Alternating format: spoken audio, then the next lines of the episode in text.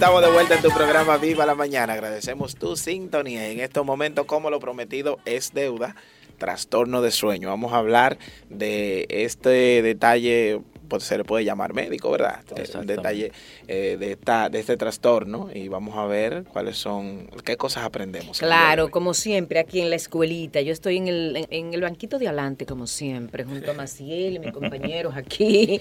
Qué bueno, mira, yo estaba leyendo que precisamente lo escribió el doctor Eri Alcántara, que es nuestro invitado. Y me voy a remitir a esto para que para comenzar por aquí. Los problemas del sueño constituyen una epidemia global que amenaza la salud y la calidad de vida de más del 45% de la población mundial.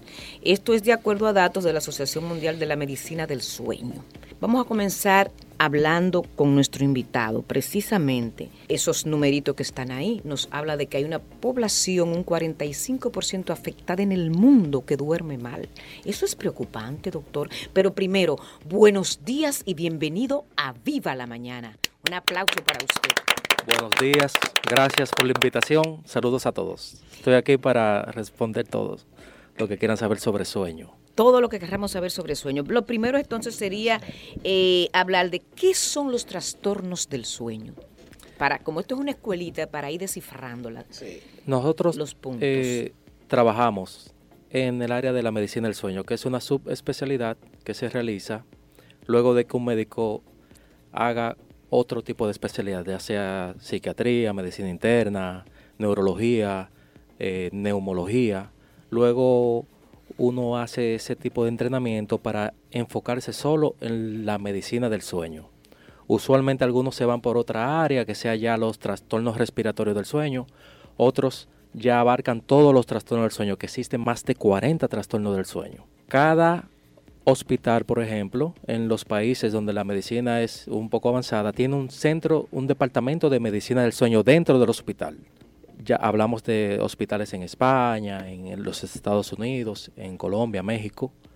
Tienen un departamento de medicina del sueño dentro de cada hospital donde cuando un paciente, cuando una persona tiene algún problema de sueño, ya sea doctor, yo me estoy despertando dos y tres veces durante la madrugada, doctor, yo estoy durmiendo mucho, o doctor, yo, mi esposa me dice que yo muevo los pies, muevo los brazos, o que me siento en la cama o que hablo, cualquier problema de sueño, el especialista lo remite lo envía a ese paciente al departamento de medicina de sueño dentro del hospital. Ahí entro yo, dentro del el, departamento de medicina del sueño.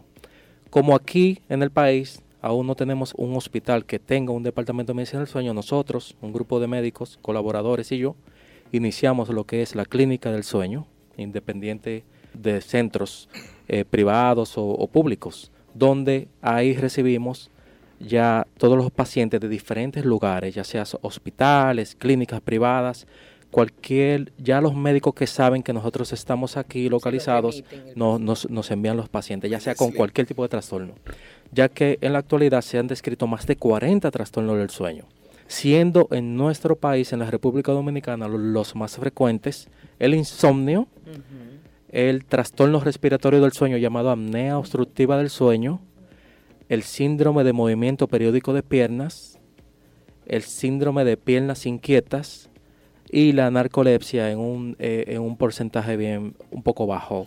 Aquí de cada 10 personas, aquí en el país, de cada 100 pacientes, tal vez uno hemos diagnosticado con narcolepsia, que es lo opuesto a insomnio, un trastorno del sueño donde la persona se duerme en todos lados, tienen una hipersomnolencia excesiva que no resisten el sueño a pesar de que duermen sus horas necesarias durante la noche, aún durante el día tienen deseo de seguir durmiendo. es un trastorno. Así, Exacto.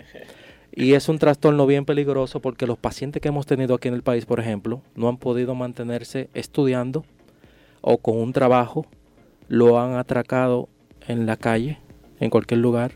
Esos pacientes requieren de tratamiento ya a largo plazo, un tratamiento de medicamentos controlados que lo mantienen prácticamente despierto. Sin ese medicamento no pueden hacer su vida normal, por ejemplo. ¿Cuáles, doctor, son las consecuencias de no tener un buen sueño? En este caso, los que tienen insomnio o los que duermen de más. porque el sueño bueno tiene que ser el correcto, supongo. Exactamente. El horario del sueño varía dependiendo la edad de la persona. Usualmente ya un adulto necesita entre 7 a 8 horas de sueño. Puede ser que una persona con 5 o 6 horas funcione normal al otro día, su sistema cognitivo esté todo normal. O hay otras personas que necesitan 8 o 9 horas para funcionar normal, varía. Ahora, cuando hay una, un problema de sueño, el sueño prácticamente, al igual que una buena dieta y el ejercicio, es la clave para que su cuerpo se mantenga saludable. El sueño es lo que nuestro cuerpo retoma para hacer una reparación de las células durante la noche, de hormonas que se regulan durante la noche, y cuando algo inhabilita que eso ocurra durante la noche, ahí ya se convierte en un trastorno. Y ahí entramos nosotros para investigar cuál es y permitir que ese paciente tenga un sueño refrescante, un sueño reparador, donde se reparen los tejidos, donde hormonas funcionen y eso le ayuda a ese paciente a tener, porque cuando hay un trastorno del sueño que impida que haya una continuidad de un sueño, lo primero que se afecta es el corazón y el cerebro. Ok, consecuencias importantes. y el corazón, cerebro, y yo le estuve leyendo a usted también que habla la parte del metabolismo del Exactamente. cuerpo, que es fundamental. Durante el sueño ocurren algunos eh, procesos hormonales, incluyendo lo de la, el almacenamiento de la glucosa, la glucogénesis y todo eso. Entonces, ¿Qué pasa cuando hay una interrupción del sueño? Que esto no ocurre, por lo tanto, el tejido graso se deposita y hay un aumento de peso, un, prácticamente un trastorno metabólico que conlleva muchas veces al paciente a sufrir de diabetes. Eh, entre esos trastornos del, sueño, escuché decir que hay uno como que es que uno tira, ¿verdad? Patadas, voladoras y eso.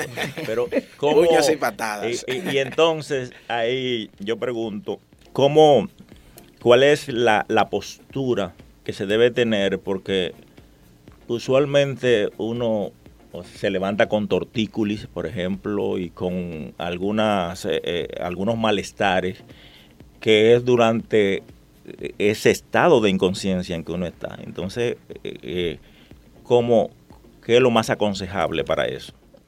Para evitar, ese, ese tipo de dolor en la columna, la mejor posición es boca arriba o de lado. Ahora, siempre nos dijeron a nosotros en las clases que la mejor posición es la que su cuerpo le pida. Mm. Usualmente el cerebro le pide a usted, ponte aquí en esta posición y esa es la que usted se siente cómodo. Por lo tanto, en la que usted se sienta cómodo. Uno brega con las almohadas también, o sea, el, los diferentes tipos de cosas, pero cuando uno está durmiendo, eh, uno no está consciente de la posición. Eh, alguien es que le dice igual que roncar, ¿verdad? Eh, nadie se sorprende roncando a sí mismo. Entonces, durante ese estado de, inconsciencia donde uno está soñando, pues sucede muchas cosas. Bueno, si hay ronquido, el ronquido disminuye usualmente cuando el paciente duerme de lado, ya que el ronquido, sin embargo, el ronquido está descrito ya dentro de las enfermedades respiratorias del sueño. El ronquido no es solo un sonido, nosotros recibimos un sinnúmero de pacientes con ronquido y a veces las personas creen que eso es simplemente un sonido que molesta a la mujer y la mujer le dice, oye, duerme en otra habitación. No solo llega ahí. Cuando hay ronquido es porque hay una vibración, un, cierre de la vía aérea. Por lo tanto, ese cierre muchas veces ocasiona micro despertares. El cerebro hace micro despertares, el paciente sigue durmiendo, pero esos micro despertares interrumpen la duplicación celular, hormonal, el descanso. Muchas veces también ese cierre disminuye la oxigenación. ¿Qué pasa? Cuando disminuye la oxigenación un poco, el cerebro dice, oye, me, falta oxígeno en uno de los, de órganos, le dice al corazón, late más porque necesito esa sangre oxigenada que se transporta a través de la hemoglobina. Esos cambios frecuentes. Ya el ronquido nos está llevando a cambios, a, gasto, aumento en el gasto cardíaco. Ya ahí aumenta ya ahí nos está, nos está afectando el corazón, está haciendo que, que estás provocando que ese corazón funcione más. Por lo tanto, cuando nosotros vemos un paciente que tiene solo ronquidos, siempre le indicamos el estudio del sueño. El estudio del sueño es la herramienta diagnóstica que utilizamos en la clínica del sueño para hacer el diagnóstico de los diferentes trastornos del sueño.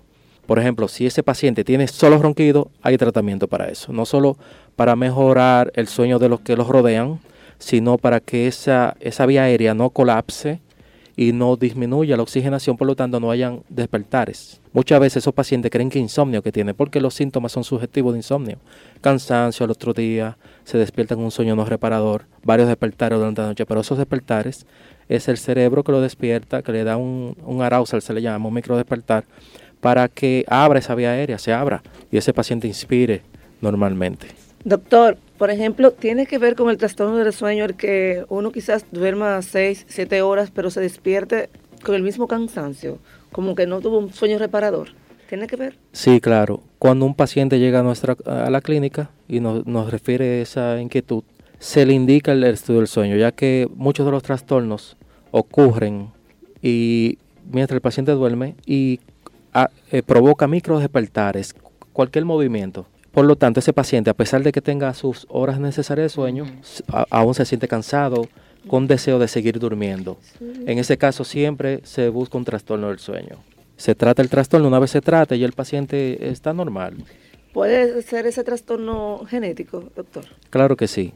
Hay un, eh, por ejemplo, el insomnio y algunos trastornos del sueño eh, tiene un factor predisponente que es el, la familiar, que tiene que ver con la herencia con los genes.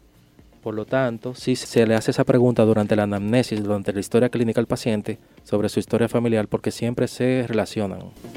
Doctor, este, y estas personas que no se pueden desconectar mentalmente cuando van a la cama y siempre tienen una idea de pensamientos negativos, obsesivos, y entonces esto le impide conectar con el sueño que tiene varias fases, que yo quiero que usted me las explique, Que la, por y, cuando ya uno se considera que está en estado profundo de descanso. Pero esa parte de la gente que no puede desconectarse, que lleva a la cama las ideas y vive pensando y pensando y pensando. Obsesivamente. Obsesivamente, doctor. Porque ahí ustedes trabajan con una batería de doctores, que está ahí psiquiatras, psicólogos, los médicos per se, todo esto. Háblenos, Son muchas preguntas como en una que le quise hacer, pero que estoy mirando esa parte ahí porque conozco personas que me dicen, mira, yo voy a la cama y duro un rato pensando y pensando y pienso en los problemas. Y alguien que me está escuchando es posible que me dice, eso me pasa a mí. Claro. Y eso es una de las razones que lleva a ese paciente a sufrir muchas veces de insomnio crónico. Primero, una persona no se puede ir a la cama sin sueño, no se va a la cama a buscar sueño. Usualmente usted se sienta tranquila, evita las pantallas al final del día, ya 30 minutos antes, 40 minutos antes del horario de irse a la cama, evita las pantallas para que ese proceso, esa regulación hormonal de la hormona que regula el ritmo circadiano, el reloj interno de nuestro cerebro, no se inhabilite. Con la luz azul ya hay una, ya se, esa hormona prácticamente se detiene su producción normal, la melatonina, que ya al final del día regula nuestro reloj interno. Usualmente, ese paciente se le dice que evite, que anote todo antes de irse a la cama, lo que tiene que hacer el otro día. Así no piensa en lo que tiene que hacer el otro día en la cama. Una vez se va a la cama ya con esa sensación de que quiere descansar, va a la cama, sustituimos pensamientos. Esa, eso ahí entra la terapia cognitiva conductual de insomnio. Sustituir pensamientos que nos causen estrés, ansiedad por pensamientos agradables. En caso de que quieran pensar en algo, que piensen en algo agradable, eviten las noticias al final del día, cosas que le causen ansiedad, estrés. Esas personas usualmente eh, tienen un sueño superficial, se despiertan, escuchan hasta una gota. En ese, en ese caso, nosotros le, recomendamos a ese paciente utilizar un, un, dispositivo de sonido blanco. Ese dispositivo tiene un sonido como estático que eh, es como un, sonido detrás. Y ese sonido evita que ese paciente escuche otro tipo de sonido alrededor y también evita que ese paciente tenga ese tipo de pensamientos. Una vez el paciente ya está en la cama, sustituye los pensamientos por pensamientos positivos, lugares bonitos que ha visitado, momentos agradables con su familia. Si tiene la percepción de que no se ha dormido y han pasado más de 20 minutos, no es recomendable que se quede en la cama, que se, se les recomienda que se ponga de pie, se vaya al sitio inicial, se siente tranquilo al leer algo,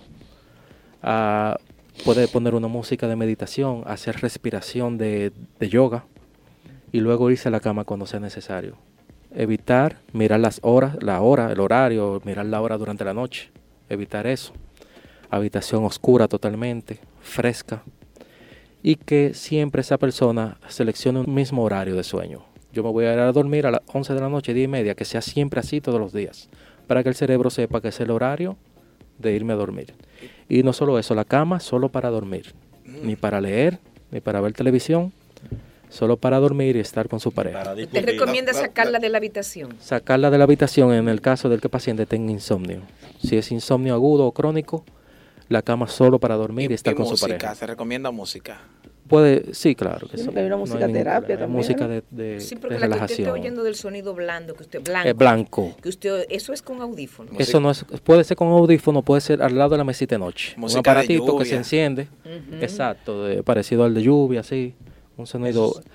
Eso, se corresponde mucho con, con la teoría de, de Freud que cuando dice que, los sueños son instintos y deseos que no se han satisfechos durante el día. Así o sea, la, pregunta que ella hizo con respecto a esa carga que, uno que, uno lleva eso, entonces él lo define como un estado onírico, ¿verdad? Así estado onírico del sueño. del subconsciente. Doctor, este trastorno del sueño en los niños, porque muchas veces, por ejemplo, yo eh, tengo un sobrinito que ese niño no dormía ni cinco minutos, pero después mi niña nació y también hizo lo mismo. Por eso hice la pregunta que si era genético. En, en los niños, ¿cómo nos damos cuenta que es un trastorno del sueño que tiene el bebé o si es una condición normal del bebé? Regular el horario. Ya los bebés, por ejemplo, requieren alrededor de 16 horas, 18 horas de sueño divididos entre siestas y durante la noche. Ya mientras va creciendo, requieren menos horas. Si un niño, por ejemplo, ya, eh, ya está en la escuela, por ejemplo, dos años, que pre-kinder, kinder, y el profesor le refiere comportamiento normal o que se duerme en las clases o dificultad eh, cognitiva en el aprendizaje, se les realiza el estudio del sueño. Muchas veces en los niños que nosotros vemos aquí en la clínica y en los hospitales, tienen un trastorno del sueño relacionado con la respiración por la hipertrofia de las amígdalas. Se le colapsa y presentan apnea obstructiva del sueño. Disminución de la oxigenación que se dirige hacia el cerebro y a todos los órganos, crea microdespertares y esos microdespertares hacen que ese niño se sienta muy cansado o, al contrario, hiperactivo. Por ejemplo, le digo porque, por ejemplo, mi niña cuando dormía, los primeros síntomas que usted mencionó, ella, yo los veía en ella. Piernas inquietas, se movía muchísimo. Yo hasta la grababa para llevarla al médico porque me era como difícil verla ella dormida, pero en esa condición. Hacía eso yo. Sí, lo que pasa, eh, lo que sucede es que investigarla con lo de hipertrofia de las amígdalas o las adenoides por lo de las obstrucciones. Cuando les disminuye el oxígeno, ellos mueven todo, los pies, todos los miembros. Okay. Por una falta de oxigenación. doctor, eh, esta es una consulta, algo que me ha pasado. Eh, cuando uno está durmiendo y quiere despertar si no puede, que uno pelea, cuenta hasta tres en el sueño no sé si decir que es una pesadilla, porque en realidad es que tú quieres despertar y no te puedes levantar. Es como si tú no tienes control de tu cuerpo. pesadilla es porque hay imágenes, pero eso sí si, imágenes. Si eso hay forma, eh, si es un trastorno y si hay forma de evitar ese tipo de cosas. No es que me ha pasado mucho, pero sí me ha bastante. pasado. Sí, le eso por lo menos le pasa a cada paciente y es normal que le ocurra por lo menos algunas ocasiones. Cuando hay una deprivación de sueño, ese día, por ejemplo, tú estabas muy cansado, mm. duermes, inmediatamente entras en la fase de sueño profundo donde ah. eh, se pierde la tonía muscular y tú tienes la sensación de que escuchas, de que quieres mover el cuerpo y no puedes porque entra en fase de sueño profundo inmediatamente. Usualmente cuando hay deprivación de sueño ocurre y es normal, por ejemplo, una vez al año que ocurra. Doctor, mira, hablando de sueño profundo, usted me, debe las etapas del sueño, porque a, raíz de la pregunta de Smerlin, de la consulta de Smerlin, vino esa etapa profunda. Que Smerlin se fue, se quedó y no se levantó ese día casi. Entonces ahora dígame, doctor, la primera fase del sueño. La primera fase de sueño se le llama fase de sueño 1, por ejemplo. Esa fase de sueño eh, comprende un 6 a un 8% de una noche completa en una persona normal. La única manera, las maneras de nosotros eh, saber las fases de sueño, el porcentaje que un paciente se mantiene en cada fase y si tiene eh, una, arquitectura del sueño normal. Una arquitectura del sueño es que ese paciente tenga un porcentaje de cada fase de sueño adecuada. Las fases de sueño van desde fase 1, fase 2, fase 3 que es profunda, luego sueño REM, que es movimiento ocular rápido, las siglas Rapid Eye Movement. Luego hay un despertar fisiológico y luego el paciente entra de nuevo en la fase 1, 2, 3 REM. A eso se le llama ciclo de sueño, que en una persona normal adulta serían entre 3 a 4 ciclos en una noche completa. ¿Y si se rompen esos ciclos? Cuando hay un trastorno del sueño, usualmente sí se rompen esos ciclos y ahí, ahí ya entra la deprivación del sueño la, y los despertares frecuentes y la inhabilidad de ese paciente dormirse de nuevo dentro del tiempo correcto. Una latencia de sueño, por ejemplo, es cuando una persona apaga la luz, se va a dormir y entra a fase de 1 de sueño dentro de los primeros 30 minutos. A eso se le llama latencia de sueño. Ya cuando una latencia de sueño es prolongada, pasa de los 30 minutos, ya se piensa en insomnio de conciliación. Entonces vamos a hablar, hablar de la fase de sueño de nuevo. Nosotros, en la clínica del sueño, vemos la fase de sueño a través del electroencefalograma que se les realiza la noche del estudio del sueño, que se le llama polisonografía ese estudio. En este caso, en el, eh, utilizamos derivaciones, menos derivaciones, ya sean de las partes frontales, occipitales y centrales del cerebro. Eso es suficiente para nosotros ver las ondas cerebrales, identificar y marcar la, la fase de sueño. Fase 1 de sueño, un 6%, un 8% de una noche completa, donde en el electroencefalograma vemos una presencia de ondas teras, se le llama. Luego el paciente entra en la fase 2 del sueño. La fase 2 comprende entre un 50% a un 70% de una noche completa en una persona normal. Ahí vemos las ondas llamadas complejos K y también eh, las, los usos de sueño o sleep spindles se le llama en inglés. Luego entra el paciente en la fase 3 del sueño. No todos, usualmente la fase 3 es más frecuente en mujeres y en niños no todos los hombres hacen fase 3 del sueño. ¿Y por qué, doctor? Es normal, usualmente entran a fase REM desde la fase 2. Poco fase 3. La fase Exacto, en las mujeres sí. en las mujeres sí es frecuente. más profunda. Esa es profunda, exactamente, donde, donde ocurren sueños, donde ya el paciente comienza a soñar. En la fase 3 del sueño, entonces, eh, predominan las ondas delta. Delta tienen un eso se describe por voltaje de las ondas. Tienen un voltaje de 75 microvoltios, por ejemplo, en el electroencefalograma. Luego el paciente pasa a la fase de sueño REM, fase de sueño profundo, donde ya esas ondas se le llaman eh, como si fuera una parecida a sierras bien pequeñitas, donde se pierde el tono muscular, los sensores que se lo colocan al, al, paciente en el músculo macetero disminuyen, hay pérdida del tono muscular.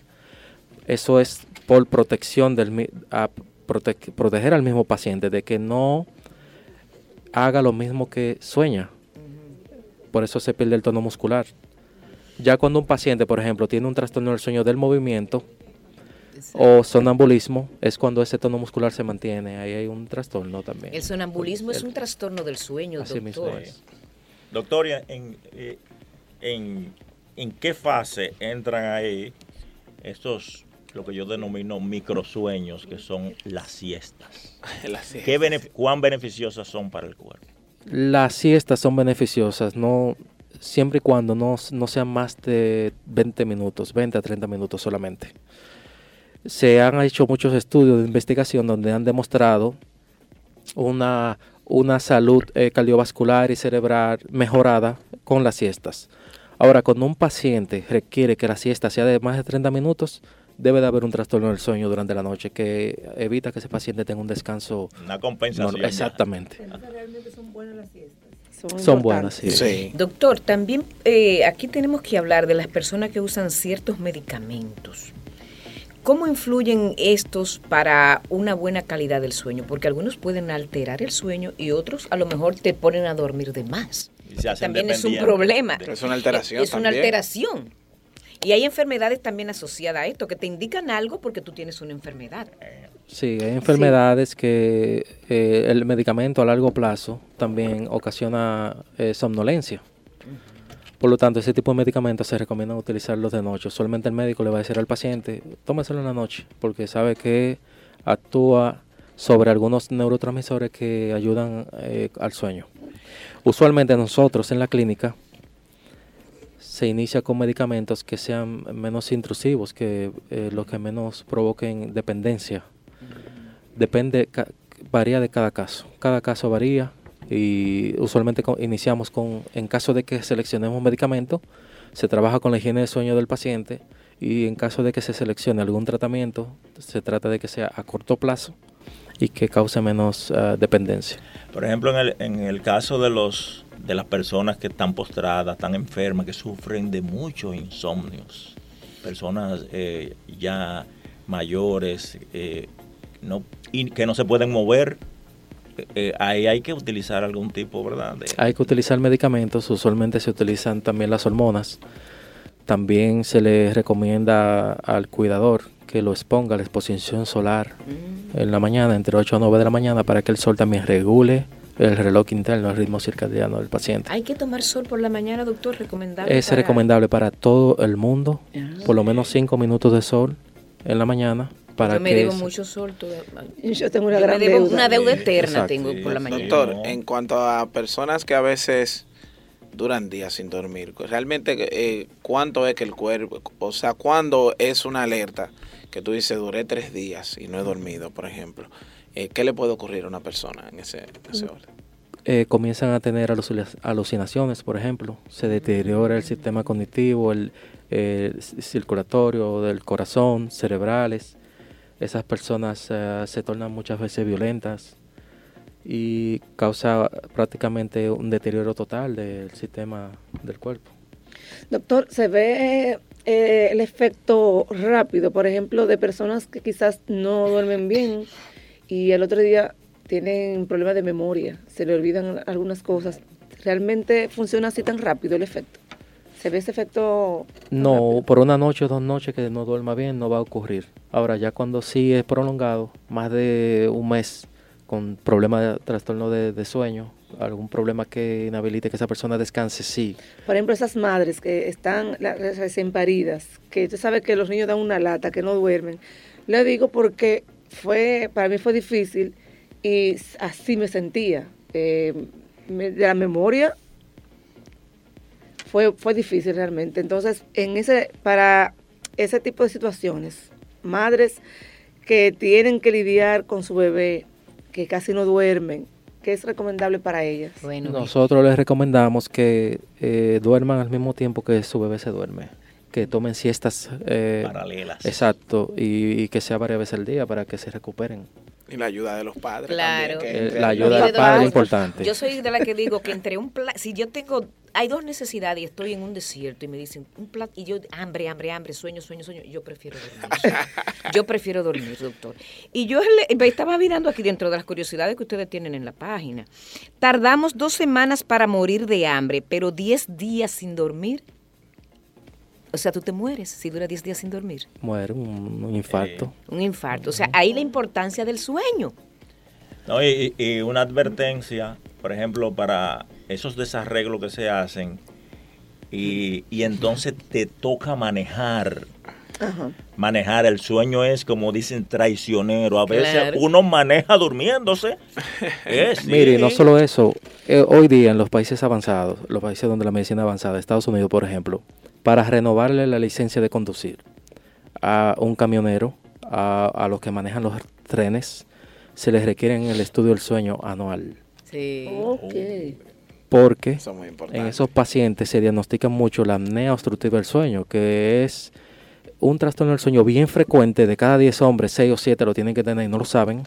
Y el síntoma número uno es hipersomnolencia excesiva durante el día. Esos pacientes se duermen conduciendo, eh, eh, manejando algún tipo de maquinaria pesada, bien grande, se duermen en su trabajo. Tengo el caso de un, de un amigo que él, él viajaba constantemente, a un visitador a médico, sobre todo al este, y me dice que él duraba tiempo durmiendo y no se daba cuenta. es. peligroso. Eso es muy peligroso. y no tenía accidente, no tuvo, pero él dice que se dormía. ¿Cómo se llama ese trastorno, doctor? La apnea obstructiva del sueño. Es un trastorno respiratorio del sueño. Es el más frecuente que vemos aquí en nuestro centro del sueño, en los pacientes, porque los síntomas son muchas veces eh, fatiga durante el día, hipersomnolencia, mucho sueño le da durante el día, eh, esa, esa memoria, eh, irritabilidad también durante el día. El paciente cuando nos llega, usualmente también llegan con síntomas subjetivos de insomnio. El paciente dice, es insomnio que yo tengo. Pero ya durante la consulta y con la evaluación física del paciente, hay un se incrementa la, la, probabilidad de que ese paciente tenga apnea obstructiva porque tenemos unas escalas que se utilizan de preguntas y ya esas escalas muchas veces nos dan elevada y ya se sospecha de que hay una probabilidad bien elevada de que tenga apnea.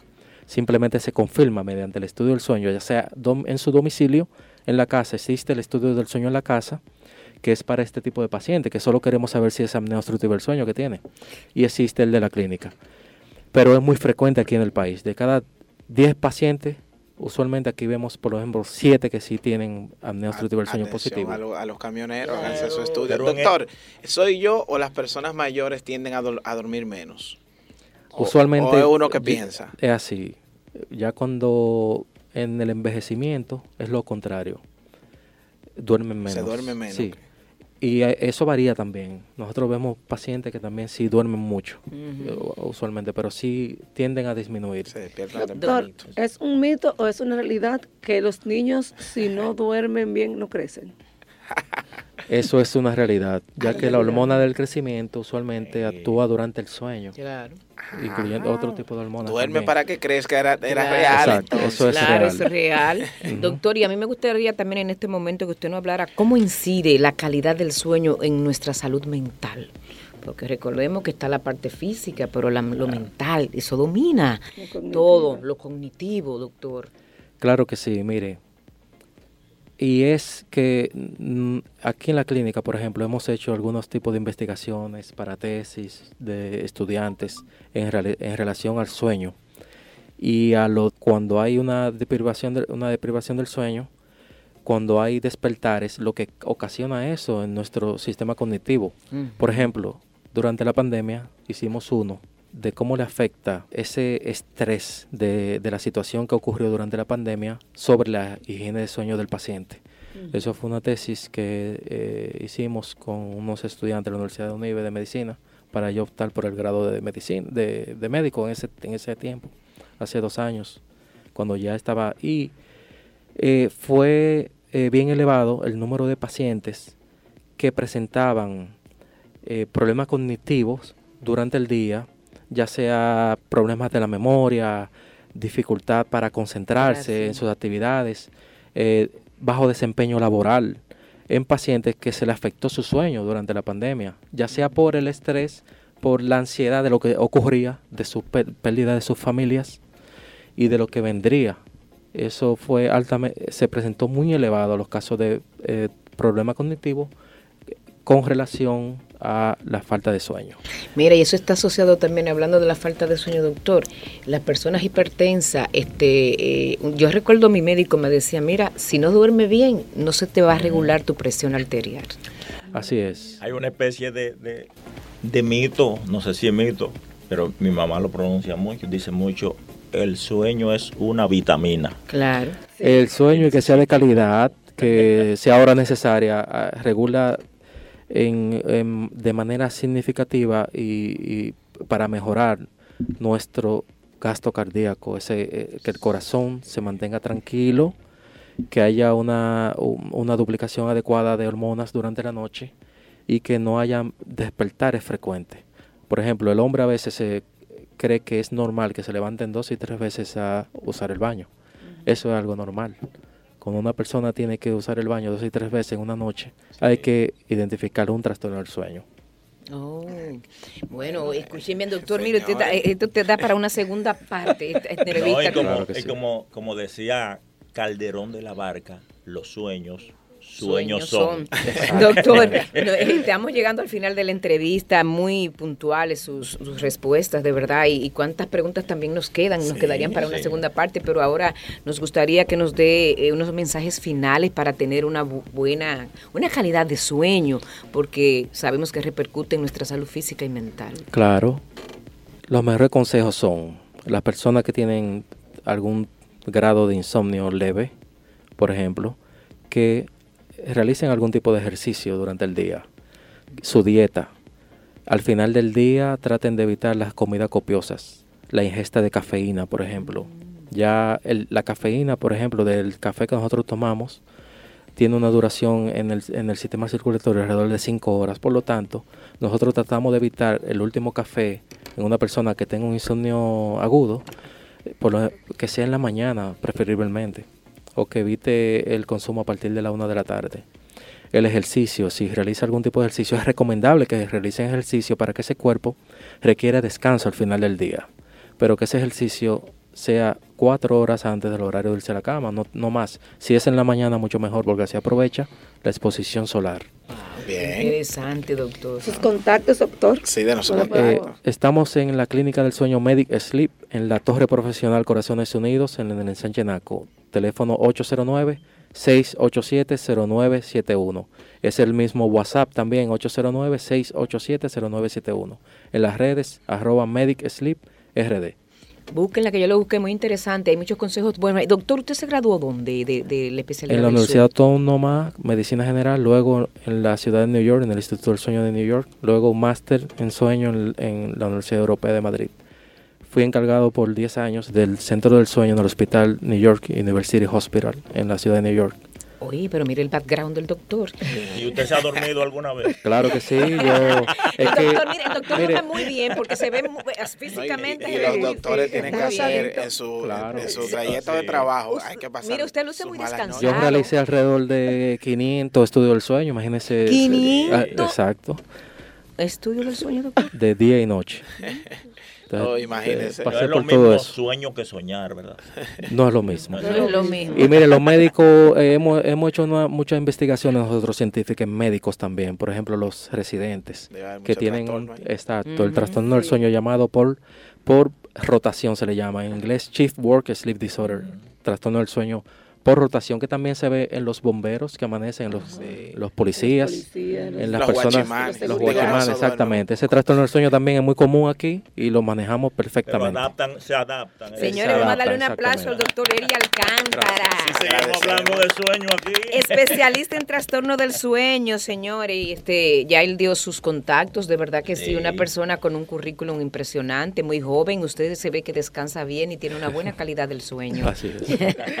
con el Hace honor a su profesión, de verdad que sí. A dormir bien, señor. Síganle en la clínica que tiene, bueno, traducido es como la clínica del sueño. Clínica del sueño, Medic Sleep. Medic Sleep. Ah, exacto. Entonces nosotros nos vamos no soñando, estando despiertos aquí, en viva la mañana.